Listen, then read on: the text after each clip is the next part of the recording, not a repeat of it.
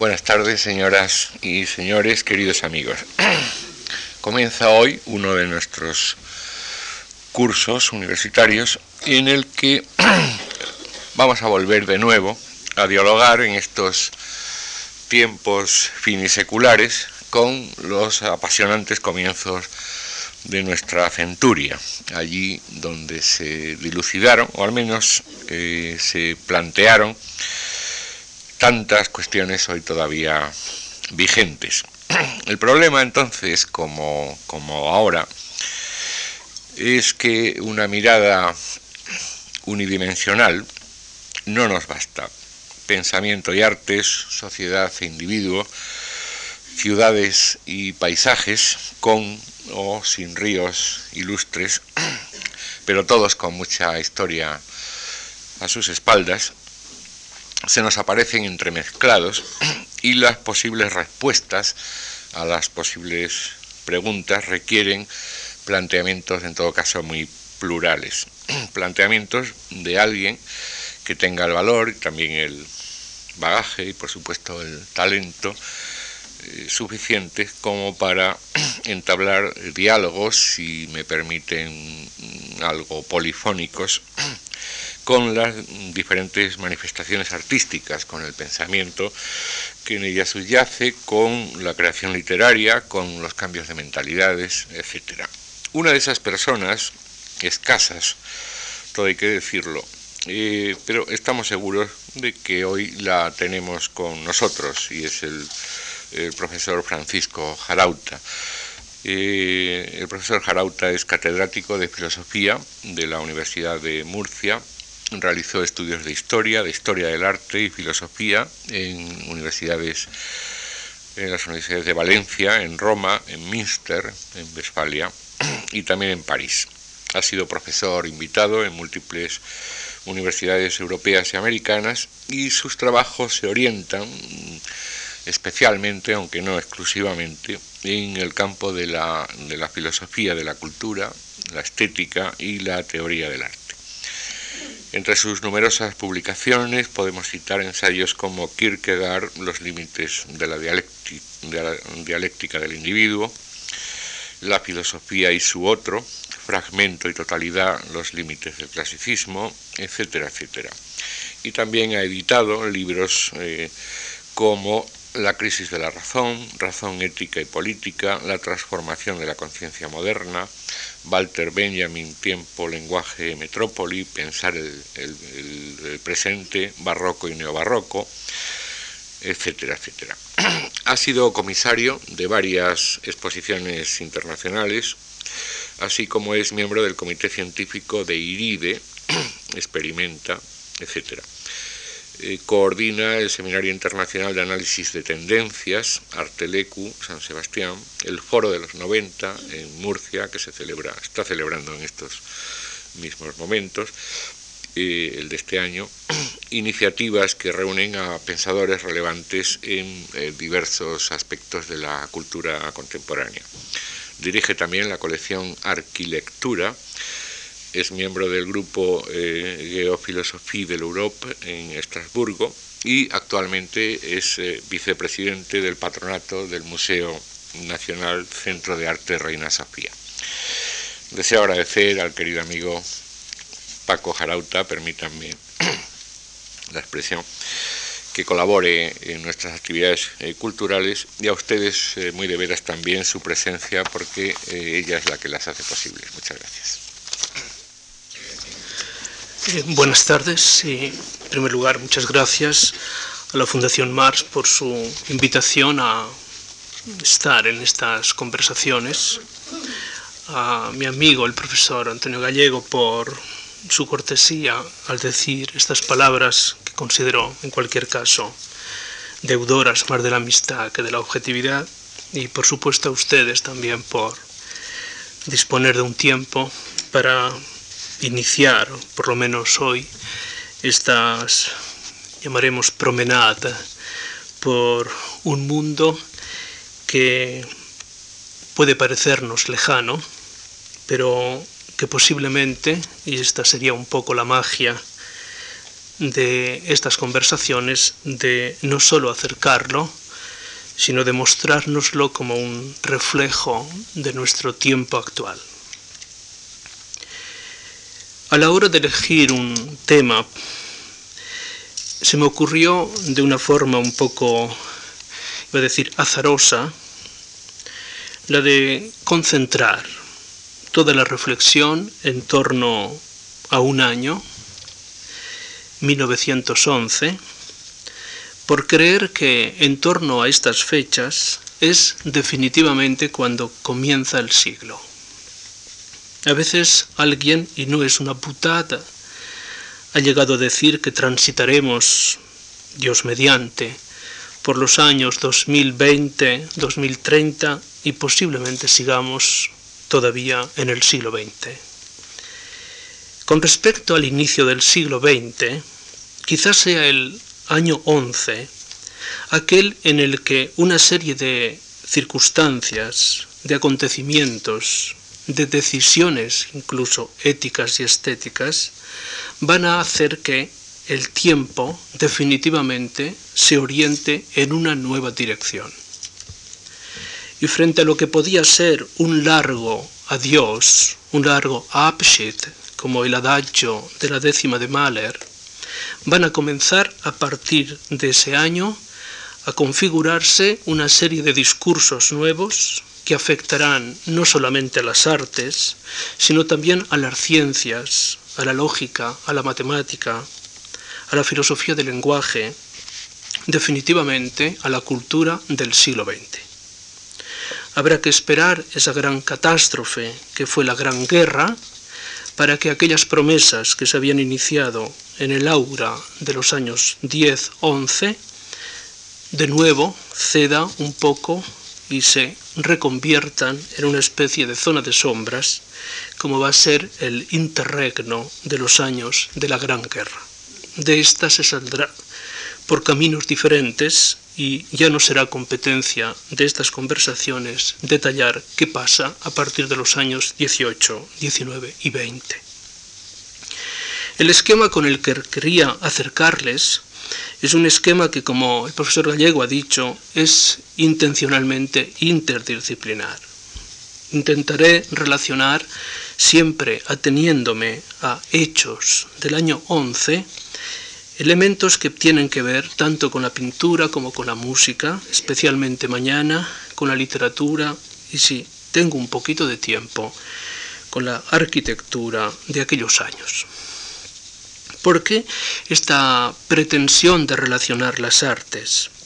Quizás porque, fiel a una metodología en la que más o menos me he formado, se trata de buscar más bien las resonancias, los ecos, las pertenencias, las afinidades, y como si de un pequeño cristal de Bohemia se tratara, un certero golpe haría que nos trajera el eco de presencias o de olvidos allí secretamente guardados que tienen que ver justamente con lo que la época es.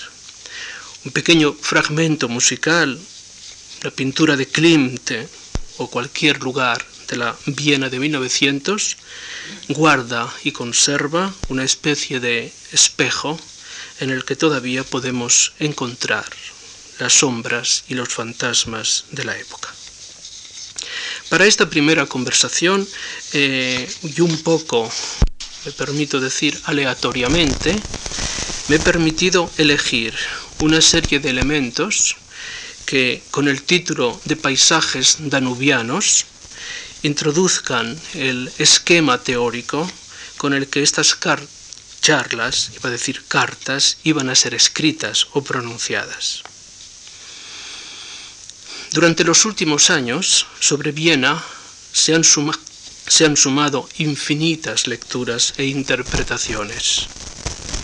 Alguien, un crítico que voy a decir poco benevolente con esta especie de Viena-filía, ha dicho que gran parte de estos comentarios cada día se parecían más a un infame strudel, una especie de suma de hojaldres sucesivos multiplicando una especie de lectura para todos, sin ningún tipo de piedad con los vieneses. Esta es una observación del alcalde de Venecia, Massimo Cacciari, eminente bienista, por decirlo así. Pero posiblemente sea preciso en esa especie de mapa generoso de lecturas situar una lectura, introducir una perspectiva, y es un poco la que, por razones no solo científicas, sino hasta de cortesía con ustedes, de honestidad, me atrevo a decir, quería presentarles. Alguien ha dicho que toda la cultura del fin de siglo, esos años 1900, debe interpretarse ante todo como una crisis de lenguaje, como el paso de un modelo cultural dominado todavía por las grandes formas musicales, pictóricas, plásticas en general, narrativas, etcétera, etcétera, para pasar por un proceso de descomposición, de disolución, de ruptura, a un segundo momento en el que los lenguajes comenzarán a ser como mucho más analíticos, pero construidos sobre la fragmentación de lo que antes había ocurrido. Se trata de un experimento que no solo se presenta desde el punto de vista estético, sino que es fundamentalmente espiritual, o si quieren ustedes incluso teórico. Se trata, en términos del mismo Hofmannsthal, uno de los grandes escritores vieneses, de un Gedankenexperiment, de un experimento teórico donde los discursos cambian, las direcciones se reorientan y comienzan a aparecer nuevos caminos. Hoy la intención es traerles en la conversación algunas figuras que nos van a mostrar mejor que otras cómo en ese periodo que va de 1900 a 1910 se da un proceso acelerado de disolución de los antiguos lenguajes, para pasar en un segundo momento a lo que podría llamarse los resultados de esa transformación. Creo que el ejemplo un poquito excelso que intentaré detenidamente plantearles mañana, la relación Schöpfer-Kandinsky mostrará tanto para la pintura como para la música como ese hecho en el año 1911 se ha consumado. Les podría sugerir, en primer lugar, esta sería mi primera invitación, que subamos a una de las colinas desde las que se divisa prácticamente toda la ciudad. Se trata del Steinhof, una colina presidida por la Leopoldkirche, la iglesia dedicada a San Leopoldo, una iglesia votiva construida por el arquitecto por excelencia del Jugendstil vienes Otto Wagner. Posiblemente se trate de la mejor panorámica de la ciudad. Y sin embargo, el arquitecto Wagner ha intentado suturar cualquier riesgo, evitar cualquier peligro. Ha querido que desde el Steinhof la visión fuese definitivamente feliz. Esta pretensión de asociar la historia a la felicidad se ha conseguido alguna que otra vez y desde luego el visitante del Steinhof lo conseguirá. Otto Wagner ha construido una especie de iglesia rotonda al estilo votivo y dominada por todos los elementos decorativos convencionales pero al mismo tiempo clásicos del repertorio ilustrativo del Jugendstil o del Art Nouveau como quieran llamarlo. Le ha dedicado precisamente un espacio protector a unos ángeles, los ángeles de Ferdinand Hotler, que dorados protegen al transeúnte. La arquitectura, que se hace en este caso simbolista, se ve acompañada de un acto protector, en este caso simbolizado por estos ángeles, que introducen hacia un interior dorado marcado fundamentalmente al fondo por toda una serie de vitro, de vidrieras realizadas por Colo Moser. El interior de la Steinhof es justamente el templo vienés por excelencia. No tenemos que pensar en ningún caso en otras iglesias, en las iglesias barrocas de la Karplatz, ni tampoco tenemos que pensar, por supuesto, en la Stephanskirche, sino que la síntesis del gusto vienés está fuera de Viena. Está construido sobre una colina cuya garantía excepcional es asegurarnos la mejor perspectiva sobre el territorio de la ciudad. Pero quizás la sugerencia de esta visita la tengamos que pensar en otra clave. ¿Quién vive en esa ciudad? Posiblemente se haya atendido siempre a la felicidad de los vieneses a través de una interpretación, voy a decir, convencional de su música. Pero quizás los más lúcidos de los vieneses en un momento determinado se atrevieron a decir que aquella ciudad estaba habitada por hombres póstumos, por quienes sabían que eran los últimos años de una época y les tocaba como destino transitar y de qué manera hacia otra época. Una especie de meridiano es justamente este el meridiano del siglo que lleva a unos en la dirección de un destino que todavía no ha sido pensado. Y ese espacio, más escenográfico que arquitectónico, más imaginario que real, de estos hombres póstumos, se ve a su vez como determinado por una danza que es justamente Schoenberg la que va a describirla. En el año 9 escribirá sobre esa especie de zona minada de la Viena finisecular, fin de siècle. Es ahí donde se baila, dice Schoenberg, la danza de la muerte de los principios. Danza de la muerte. Una especie de Totenlied, una especie de música fúnebre que no tiene la estructura de la marcha, sino que tiene la estructura de la danza. Pero la muerte, la tot, no es una muerte de alguien, es más ritual, refiérese a la muerte de los principios. ¿Por qué este engaño entonces? ¿O ha sido el intérprete el que nos ha creado la situación? Porque Wagner construye una especie de gran belvedere para asomarnos a una ciudad donde se baila esta danza. ¿O por qué esta especie de velotto en la caída del Steinhof para divisar la ciudad de los hombres póstumos? ¿Hay un engaño o simplemente es una trampa? Creo que no es engaño ni es trampa, sino que es simplemente una observación sobre los hechos que ahora les querré comentar. En este momento y durante este periodo se podría decir que en muy poco tiempo se precipitan tanto las cosas que aquello que parecía complacencia comienza a ser poquito a poco cada vez más dificultad. Esta dificultad se la voy a plantear a través de tres recorridos. El primero de ellos, y creo que en este caso no es una concesión, por supuesto en ningún caso la facilidad, sino quizás al concepto, que es cómo se refleja en la obra de Hofmannsthal esta transición. Mi recorrido está circunscrito a tres textos que van del año 3 al año 9 y que muestran de una manera, me parece, suficiente, cómo el proceso va cambiando.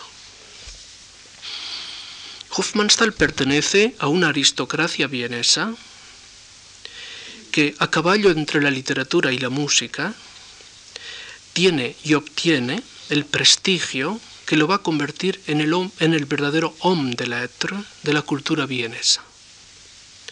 No solamente más tarde por ser el gran libretista de Strauss, sino por ser el director de las famosas Literaturblätter, las famosas hojas sobre literatura, en las que necesariamente quien busque un reconocimiento tendrá que publicar.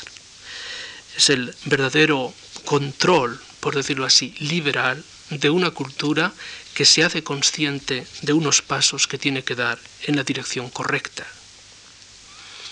Para toda cultura alemana, a fin de cuentas, Viena sigue perteneciendo a ese gran ámbito de la Mitteleuropa, hoy precisamente y a estas mismas horas, y lamento muchísimo no poder asistir. Eh, Claudio Magris habla en la Biblioteca Nacional.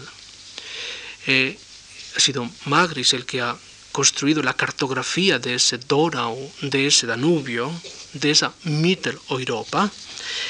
Para todos los representantes de la cultura mitteleuropea, el viaje seguía siendo el ideal de formación. Nadie puede escribir un verso, dice Rilke en su famoso Mal de Brügge, si antes no ha conocido muchas ciudades, hablado con muchos hombres, discurrido sobre muchas cosas. El viaje es el método por excelencia. No hay Bildung sin viaje. A fin de cuentas, somos lo que es nuestra experiencia, imaginaria o real. Pero el verdadero laboratorio en el que se forma el yo, el sujeto, es precisamente esos viajes.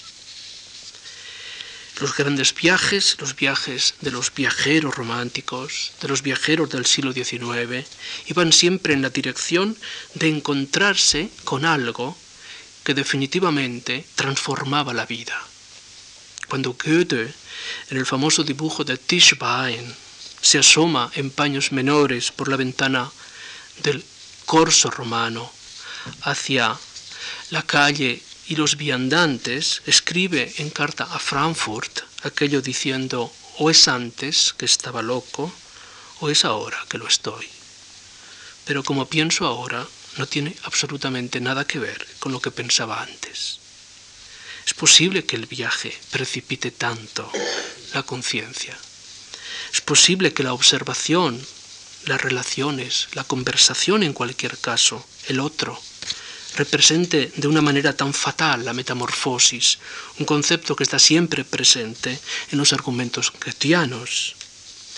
Pero en este caso, el viaje se presentaba para Hofmannsthal también como una especie de método de la vida. El joven vienes, 1903, como todos los Mitteleuroper, viaja a Italia. Escribe una de las páginas más bellas del alemán del siglo XX, que es este conocidísimo, aunque sea breve, Sommerreise viaje de verano.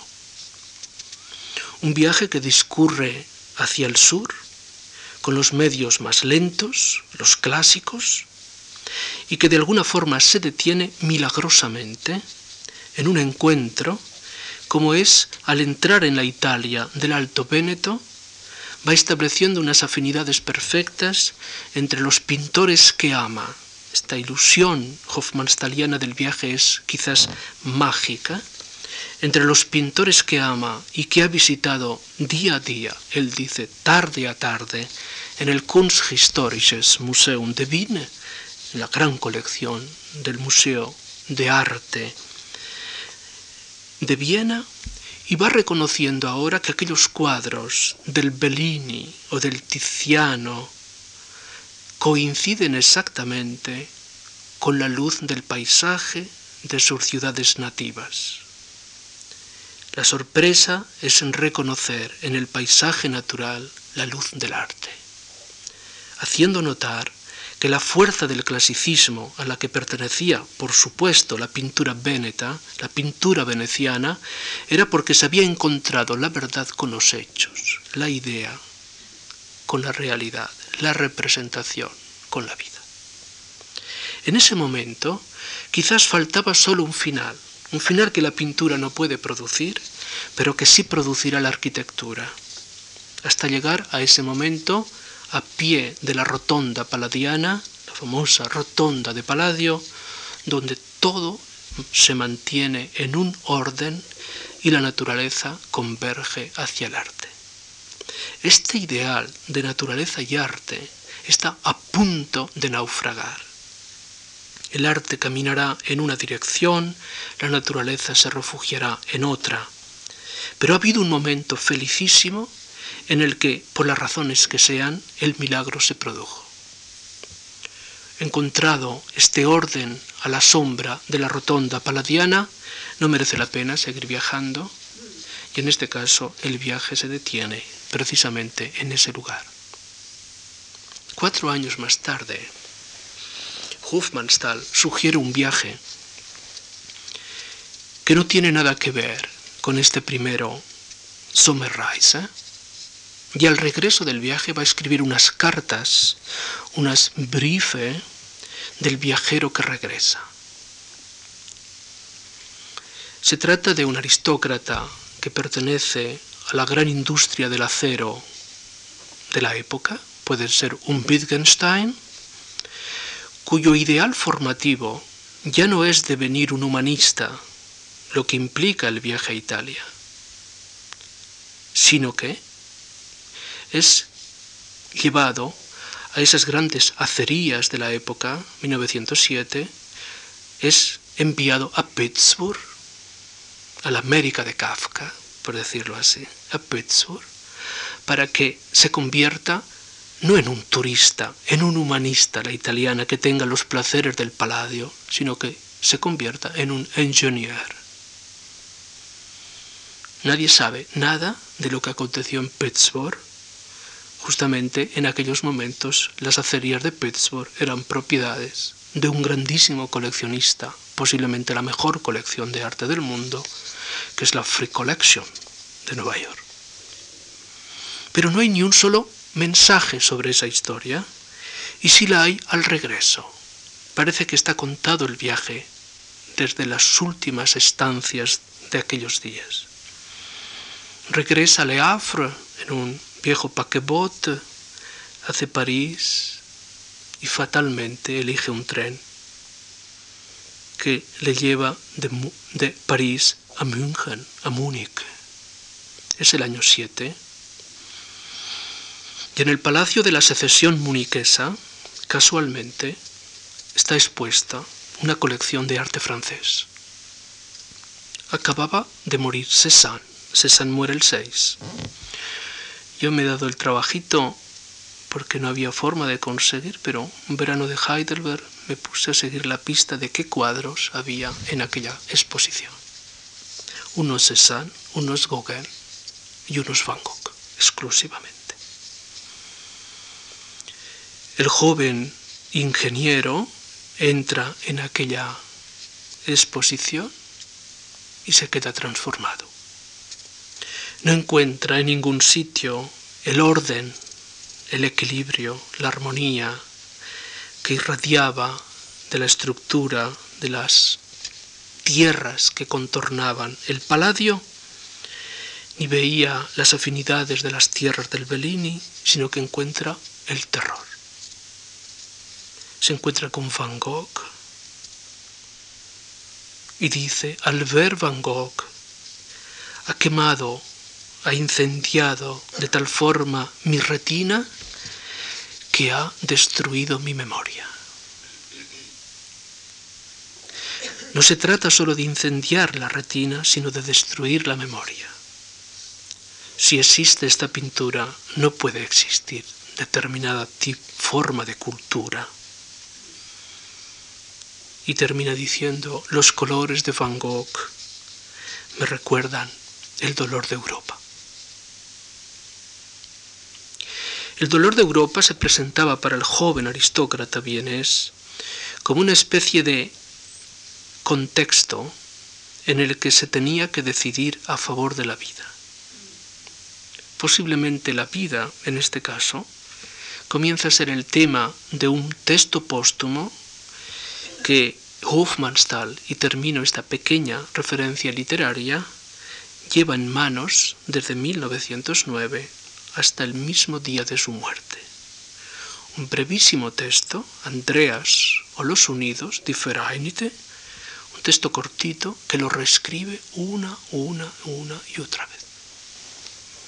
A fin de cuentas, se trata de una gran parábola en el que las ilusiones de la vida se decantan a favor de una especie de nomadismo de vagabundismo, de vagabundo, vagamundo, en el que el viaje no tiene meta, Ítaca no existe y solo queda la intemperie del viaje.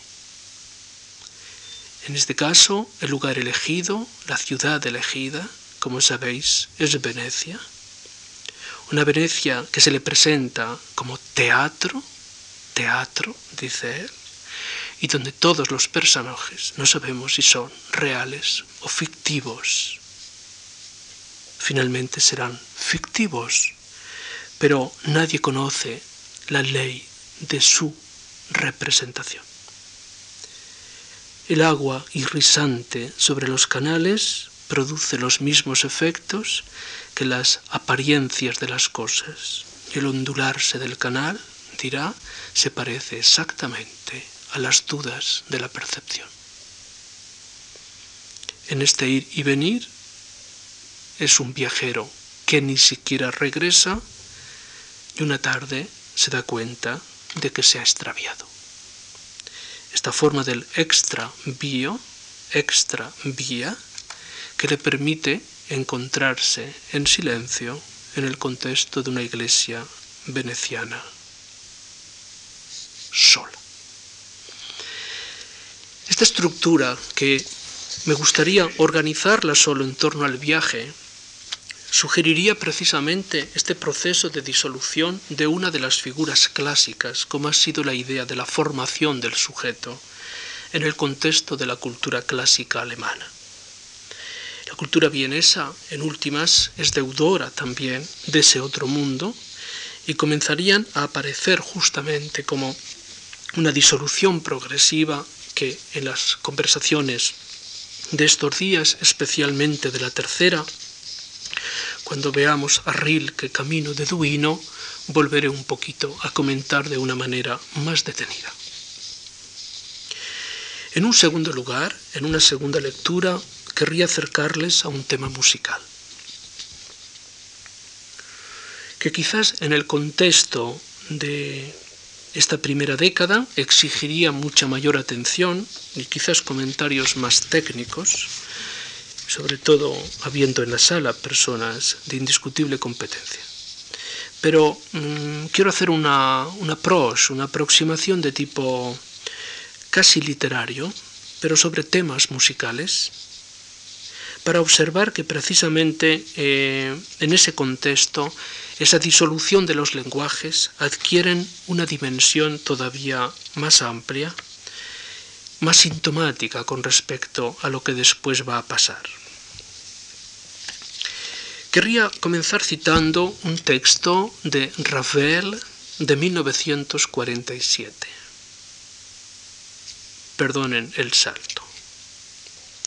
Hace una referencia a la Vals, la famosa partitura raveliana escrita al final de la Gran Guerra, y casi veintitantos años después dice, siento que esta obra, es una conversación con uno de sus críticos, es una especie de apoteosis del vals vienés que evoca en mi mente la impresión de un fantástico remolino frente al destino.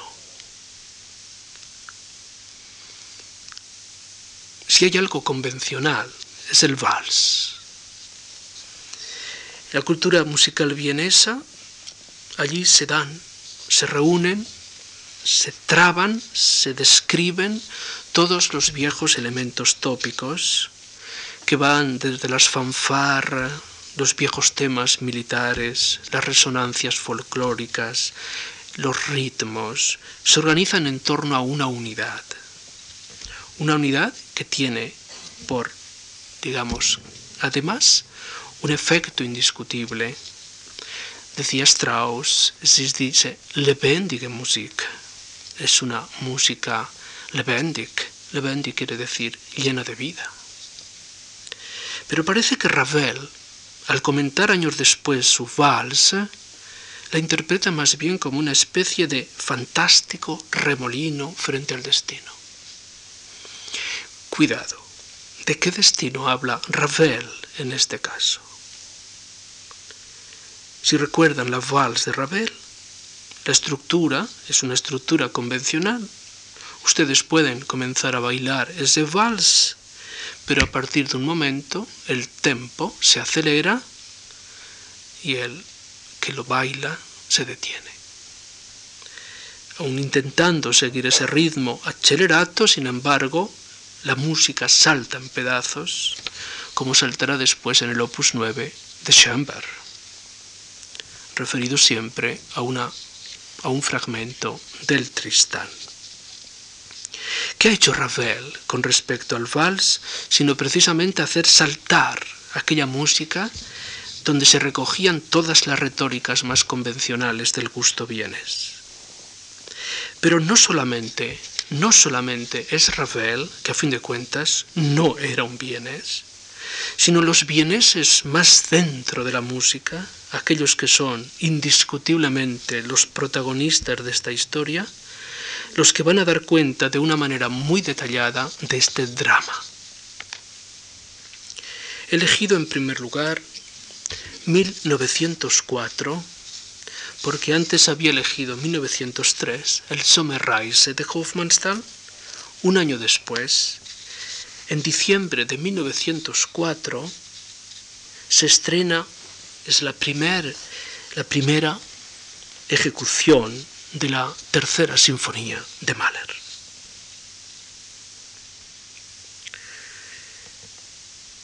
En la sala de aquella tarde está Schoenberg, que como saben es amigo y discípulo de Mahler. La Harmonie Legge, el Tratado de Armonía del que hablaré pasado mañana, está dedicado al amigo y maestro Gustav Mahler. No sé si recuerdan la estructura de la tercera sinfonía, pero lo que me interesa resaltar es la reacción de Schoenberg al escuchar esta composición central de Mahler. Traducido así un poco, aquella misma tarde le escribe una carta, aquella noche, en la que viene a decirle lo siguiente no puedo hablarle de músico a músico, no le voy a hablar de músico a músico, sino de hombre a hombre. Eh, por qué? ¿No sostiene la composición una conversación técnica? Sin embargo, la intensidad que quiere Schoenberg darle al comentario es dejando fuera el contexto técnico para introducir inmediatamente una referencia que vamos a llamar ética. Aquí aparecerán dos textos que van a ser objeto de comentarios infinitos. He visto su alma nacta, splitternacta.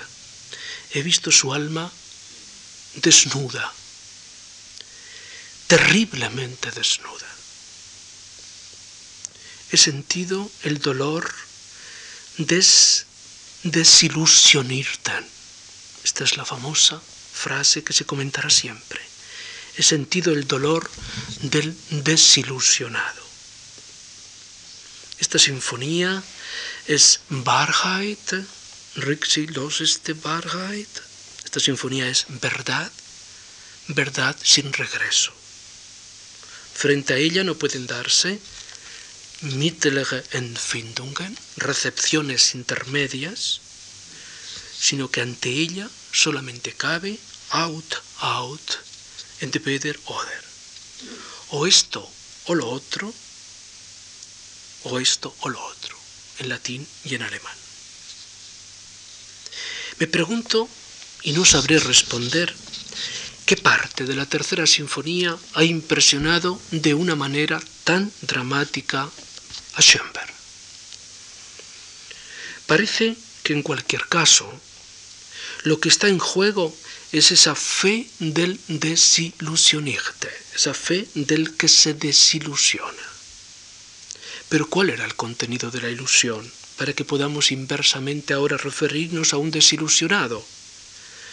Parece que todavía la ilusión era el ideal clásico para el que las formas eran capaces de darle sentido a la experiencia artística.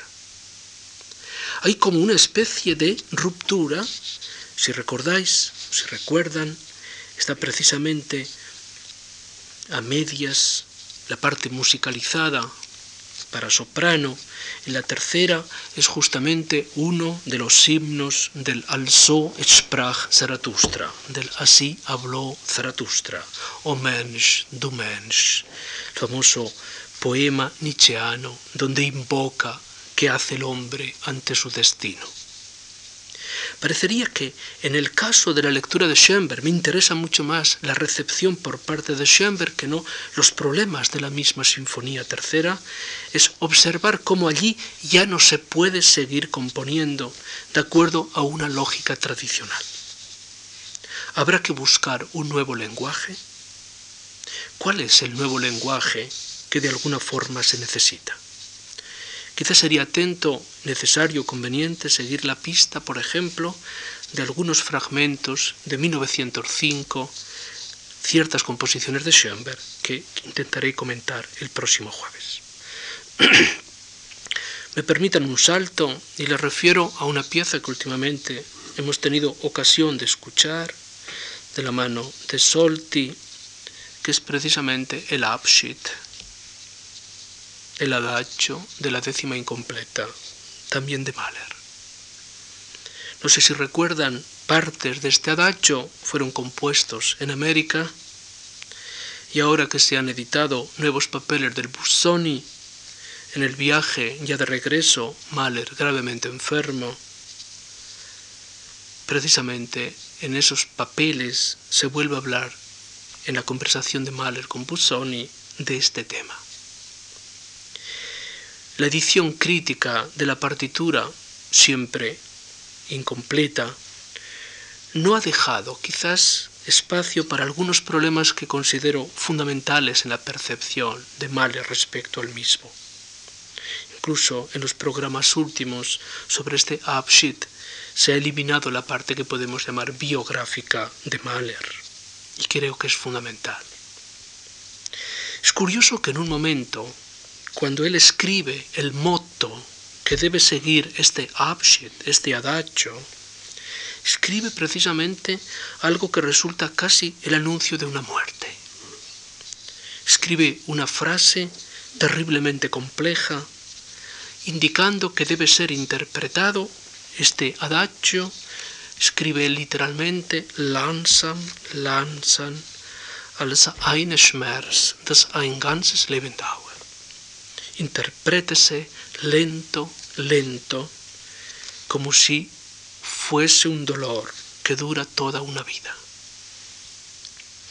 Este adagio de la décima, que termina siendo al final, elimina, tacha el lansam, lansam, para poner exclusivamente Abschied, para poner adiós, es un adiós que introduce precisamente en su propia tono menor, en su lentitud, en sus dubitaciones, un lugar muy particular. Solti ha elegido la partitura original, que precisamente evitaba ciertos problemas para sus conciertos de su gira, pero en cualquier caso, al final, este ábside introduce y prepara algo que para nosotros en el contexto de esta conversación puede resultar más que sintomático. Solo se produce el gran ábside cuando el gran adiós, cuando construye Mahler el último acorde de la décima, sugiriendo una especie de acorde con los doce semitonos, que es tanto como decir un acorde imposible. Es como quien dice, entrego la música, doy la música, seguir vosotros, posiblemente quien mejor recupere este testamento va a ser el joven Schoenberg. Ya veremos qué hace Schoenberg el año 10. Recuerdo apenas dos años, en una estaba yo aquel invierno en Berlín, me llamó la atención, debo decirlo también por reconocimiento, como en la Philharmonie había un concierto que se llamaba precisamente aquella tarde 1911 como la cabecera de estas conversaciones. Yo que soy un poco fetichista, me di cuenta de que detrás de aquella elección por lo menos debía de haber un director con gustos de tipo historicista. No sabía quién era. Me acerqué y efectivamente no podía ser otro, era Bert Haitink, que entonces, además de director musical del Conservatorio, trabajaba en el Covent Garden como director musical. ¿Cuál era la primera parte del concierto? El adagio de la décima de Mahler. ¿Qué podía ser la segunda parte? La segunda parte no era otra que el pájaro de fuego de Stravinsky, mostrando precisamente la gran distancia, el gran abismo entre ese lento melancólico del adiós a una época y ese festivo y casi lúdico componer del Stravinsky del Feuervogel, del pájaro de fuego. De qué manera en este segundo los pequeños motivos folclóricos que volverán a aparecer en los grandes temas de Rimsky son tomados con la ironía analítica, recordaros un poco el fraseo del pícolo y cómo, por ejemplo, todos aquellos temas sacros se volvían a inscribir en la partitura de Stravinsky con una especie de libertad que ya anunciaba un lenguaje nuevo. Y para que las cosas no fueran tan esquemáticas, el Abschied maleriano por una parte, el pájaro de fuego por otra, que elegirían ustedes como intermedio musical para este programa, solamente podría elegirse, así lo pienso, los Gurrelieder, precisamente por lo que de referencia wagneriana, imposible referencia wagneriana, tienen los Gurrelieder cantados en aquel caso por la Jessie Norman. ¿Por qué esta referencia a Mahler-Schoenberg en el contexto de esta primera conversación? Porque me parece que, sin entrar en detalles, la tesis anterior podría visualizarse aquí de una manera todavía más argumentativa es precisamente la unidad de las formas musicales, esa voluntad narrativa heredada de la gran tradición sinfónica del siglo XIX, la que va a comenzar a ser suspendida y Schoenberg intuye correctamente que el lugar de la suspensión no es otro que la tercera. A partir de ahí, la gran retorización que acompaña la composición maleriana irá decididamente hacia el agotamiento de las fórmulas musicales y quizás si al límite el problema, técnicamente hablando, no era otro que aquel escándalo que produjo, saben ustedes de esto tanto como yo, el famoso acorde del Tristán, será el último acorde del adagio de la décima incompleta, el que muestra de una manera mucho más real la disponibilidad de la música para componer con ella ya lo que se quiera. Esta especie de testamento maleriano que en cualquier caso deja más allá de nosotros un espacio que podría ser el que ahora desde otros puntos de vista quería comentarles. Voy a volver al tema literario y voy a tomar unos textos de un joven escritor vienés que coincide con Rainer María Rilke en el mismo colegio residencia y que en torno a sus primeros diarios escribe desde una gran fidelidad nietzscheana. Todos sabemos, y Nietzsche fue el que dejó las cosas claras, si fue Schopenhauer el verdadero educador del siglo XIX, el mundo como voluntad y representación, ese libro más leído en el siglo XIX, fue indiscutiblemente Nietzsche, el formador de las generaciones literarias hasta la Segunda Guerra Mundial.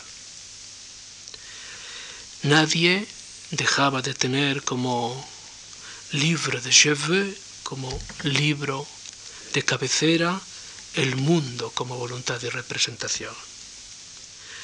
Es muy curioso chequear los gustos literarios de casi todas las generaciones literarias de la primera parte del siglo XX para observar una y otra vez que el lugar de formación estética y ética era justamente el texto schopenhaueriano. Me permito decir de qué manera habría que rastrear también la influencia de Schopenhauer en la formación de una buena parte de nuestra generación del 98. Sin embargo, en este caso no me voy a referir a un discípulo de Schopenhauer, sino que estoy pensando en un ingeniero, de formación ingeniero, que un día decide elegir las letras y abandonar la profesión. Formado en el Politécnico de Stuttgart y luego en el de Ulm, Robert Musil abandona las técnicas para elegir las letras.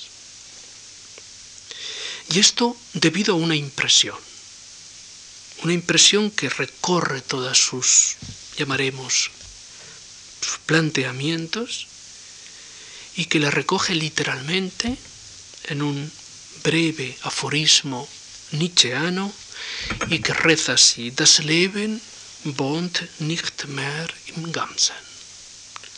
La vida ya no habita más el centro, sino que habita en la periferia. No habita en la conciencia, sino en las sensaciones no es una idea ligada a la eternidad, sino al tiempo.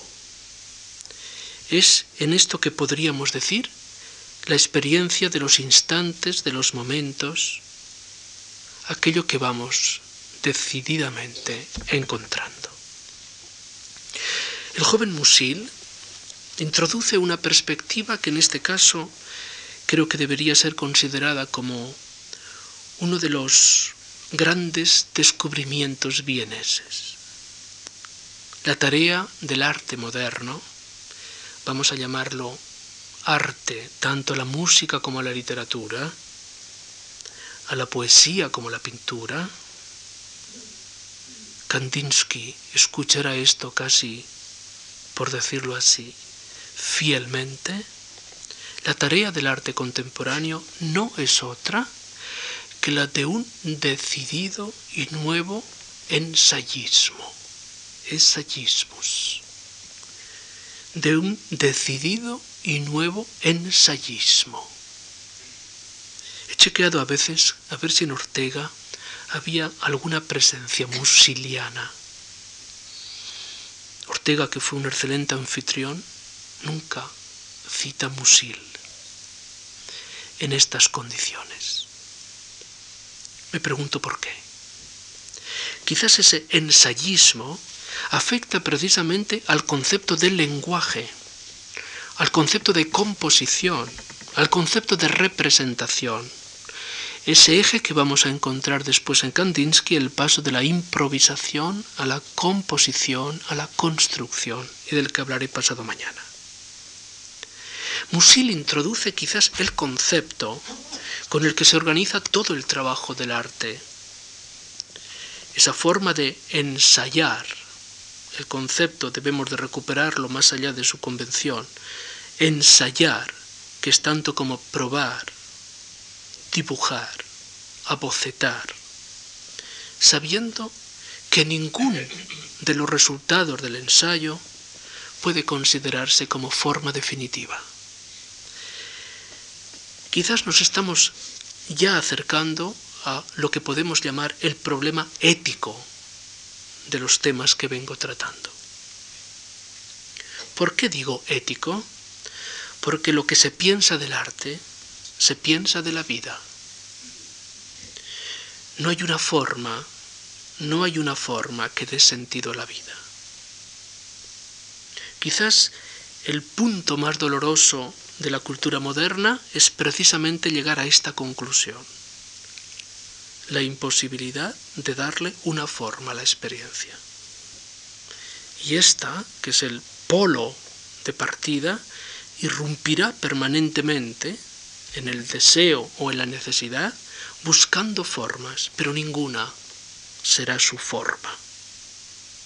Estaremos siempre volcados, está la vieja idea kierkegaardiana, volcados en la necesidad a que una nueva forma de un nuevo sentido, sin que podamos controlar una especie de momento cero, a partir del cual todo es pacífico.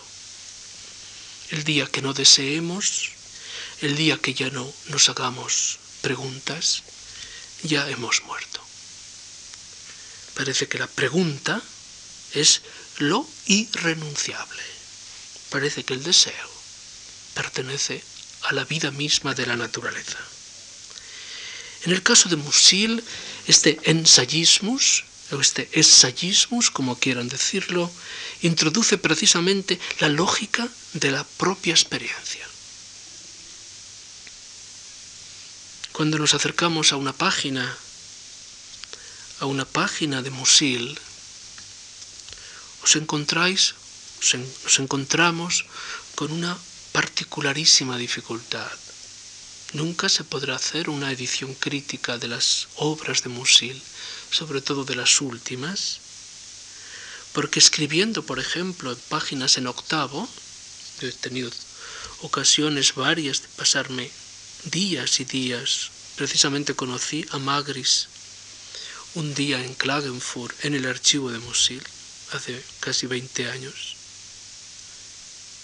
donde en lugar de escribir una página perfecta, donde todos se reconocen de aquella página, la misma historia es contada una, dos, tres, cuatro, cinco veces, utilizando como matriz la central y recorriendo la periferia de la página contando aleatorias historias sin saber cuál es la real. ¿Qué es lo más opuesto a la página de Musil? He vuelto a leer una y otra vez ese texto absoluto del siglo XIX, que es La educación sentimental de Flaubert. Flaubert llegó a escribir ese texto hasta 23 veces. Es de sus primeros textos de juventud y lo reescribe antes de la muerte. Texto brevísimo. Su intención es que todas las vidas se reconozcan en aquella narración. El ideal de la página perfecta flaubertiano no tiene que ver nada con el ensayismo musiliano. La vida se parece más al discurrir musiliano que a la clausura de la página perfecta de Flaubert. El ideal clásico de Flaubert cede hacia el experimentalismo que vamos a encontrar en la obra de Musil. Pero quizás aquí los argumentos, y voy concluyendo, transcienden la reflexión sobre la particularidad o especificidad de la obra del arte o la obra literaria y nos remite fundamentalmente a algo que antes he subrayado como aspecto ético de la cuestión. Sería, me parece, un olvido imperdonable terminar esta primera conversación sin por lo menos remitirme a una de las figuras claves de la filosofía del siglo XX y a un bienes de pros como fue Ludwig Wittgenstein. Estas proximidades de Wittgenstein a Musil quizás se hayan sintetizado maravillosamente en un texto de las Vermischte Bemerkungen, de las observaciones varias de Wittgenstein, cuando él dice, a propósito precisamente de esta articulación musiliana, Ethik und Ästhetik sind eins. Ética y estética son una sola cosa, una misma cosa. Parece que Viena, que se nos presentaba al principio como un Gedankenexperiment, como un experimento intelectual, ya ha dado la cara. Desde aquel espacio luminoso del Steinhof, se visualizaba una ciudad ligada a sus costumbres, a sus conversaciones, a sus rituales burgueses. Alguien descubrió que aquella era la ciudad de los hombres póstumos. Pero póstumos porque quizás les había tocado la suerte de vivir una época que se veía forzada a transformar sus valores, a decidir sobre su historia y a experimentar en la vida de sus habitantes aquellas nuevas formas de vida.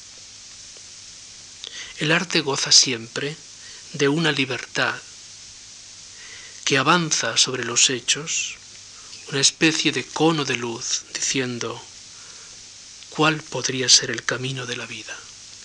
En la Karplatz, Hoffmann, el arquitecto, construye el Secesión Palast, el Palacio de la Secesión, y sobre aquella cúpula dorada, construida vacía, sobre laureles articulados, con todos los registros de la decoración, escribir en el frontispicio con letras inmensas y doradas para que miopes y despistados las puedan leer, lo de sei ihre Kunst und Kunst die Freiheit. A cada época su arte y el arte la libertad.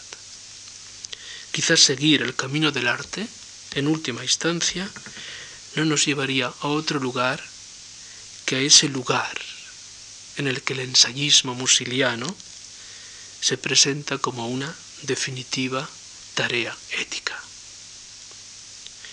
No sabemos si esta tarea ética será recuperada más tarde, pero tenemos tiempo para seguir todavía algunos lugares.